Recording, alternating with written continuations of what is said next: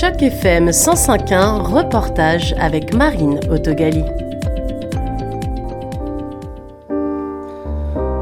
Pour moi, tous les jours sont pareils. Pour moi, la vie, ça sert à rien. Je suis comme un éteint.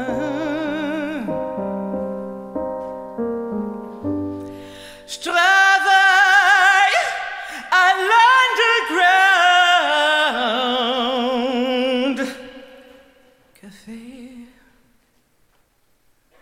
Cette voix, c'est celle de Christine Dandavino, cantatrice, musicienne et surtout semi-finaliste pour le Powwow Pitch 2023, un concours d'entrepreneurs et d'entrepreneuses pour tous les autochtones d'Amérique du Nord. Christine Dandavino habite à Oshawa, à l'est de Toronto, où elle réside depuis 2005. Alors qu'elle travaillait dans un bureau à l'époque, elle a progressivement commencé à enseigner la musique. Oui, euh, j'ai commencé en 2005, même quand j'avais mon, mon, mon travail de bureau. Et puis, j'ai j'ai juste, en, en 2013, quand ma fille avait trois ans, j'ai quitté mon, mon travail de bureau et je suis allée euh, à temps plein euh, à enseigner et à faire toutes sortes de choses en tant que musicienne. Oui. Dans sa carrière, elle avait déjà vu passer le concours Powwow Pitch. C'est un concours de présentation pour les entrepreneurs autochtones de l'île de la Tortue qui permet de mettre en lumière les commerçants de Powwow, les artistes, les créateurs d'entreprises et les innovateurs de tous les horizons et de toutes les industries. Pour Christine, postuler n'a pas tout de suite été une évidence. Je savais que ce concours-là existait depuis euh, quelques années. Et puis cette année, je me suis dit, je vais cesser d'avoir peur et je vais soumettre une application. Et je dis toujours à mes élèves et aux, gens que, que j'encourage à, à devenir des musiciens, si on n'essaie pas, on- la réponse est toujours non. Alors, je me suis dit, bon, je vais prendre un peu de mes, mes propres avis et j'ai soumis une application. On était 2000 et euh, après ça, je pense qu'on est, on est en- autour de 140 candidats. Alors, entre 2000 applications qui étaient au travers de l'Amérique du Nord, pas seulement au Canada. Alors, euh, j'ai fait la première, euh, la première coupure et puis je suis bien, bien excitée. Alors, ce jeudi, je dois euh, faire mon pitch, alors mon, ma présentation de 60 secondes sur Zoom. Alors, ça va être sur Zoom et puis il va y avoir des juges. Je sais pas si c'est trois ou cinq juges. Et ensuite, ils vont me poser des questions et je dois répondre et ensuite, on attend. La compétition permet de participer depuis n'importe où sur l'île de la Tortue. De la même façon, Christine avait apprécié la possibilité de se rapprocher des musiciens les plus reclus grâce aux nouvelles technologies.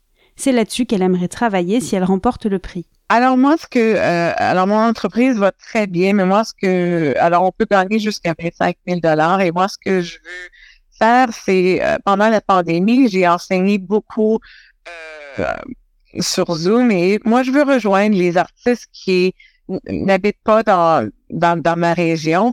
Euh, j'ai déjà enseigné à des gens aux, aux États-Unis, au Québec, tout ça.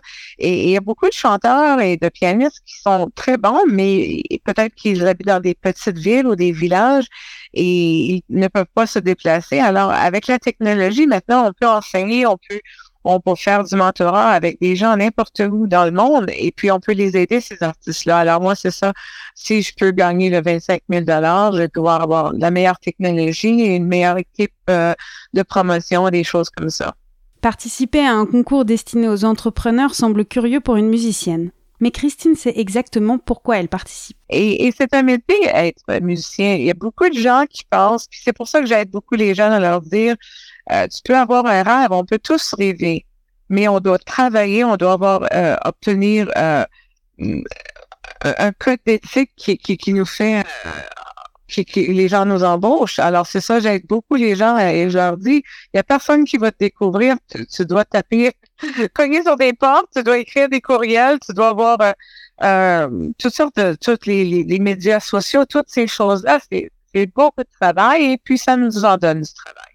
Christine Dandavino a soumis un dossier fin juin et les résultats sont tombés fin juillet. Mais il reste encore du travail pour la prochaine étape qui arrive sous peu. Ça fait pas si longtemps que ça qu'on sait qu'on est semi-finaliste. Alors, on a eu des, des gens qui nous ont aidés et dire, OK, euh, pour le nouveau pitch, enlève ce mot-là, fais ça.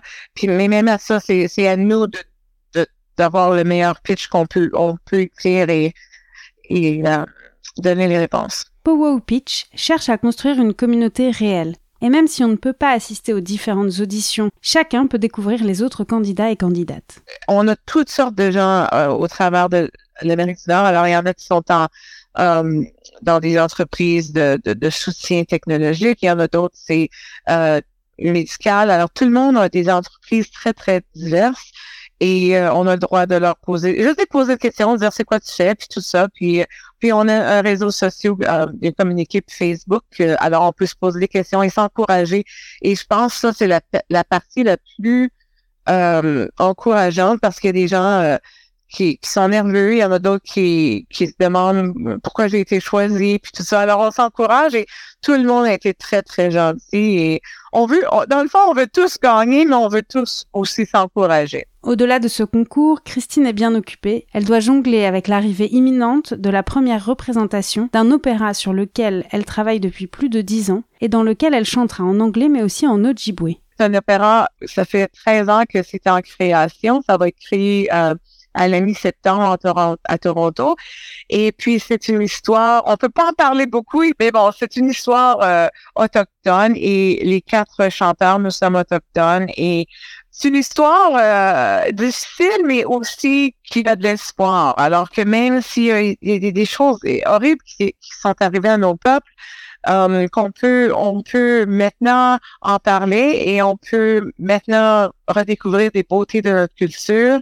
Euh, et, juste, juste le fait que je peux chanter avec trois, trois autres chanteurs d'opéra euh, ou des artistes comme qui sont autochtones, c'est jamais arrivé dans ma carrière. Je vais avoir 48 ans dans une couple de semaines là, puis j'ai jamais vécu ça moi. Euh, puis après ça, on a une équipe euh, aussi de, musiciens avec nous sur scène. Euh, alors ça, c'est le Toronto Concert et puis ils sont excellents. Alors c'est une pièce très excitante et, nouvelle et ça n'a jamais été produit. Alors je suis très heureuse d'être dans cette production-là. L'opéra est une rare collaboration entre quatre compagnies qui se sont associées pour produire la pièce, des costumes à la mise en scène. Canoë The Opera se jouera au centre Trinity Saint Paul à Toronto le mois prochain pour sa première mondiale. C'était un reportage de Marine dans le cadre d'initiative journalisme local pour Choc FM 105.1.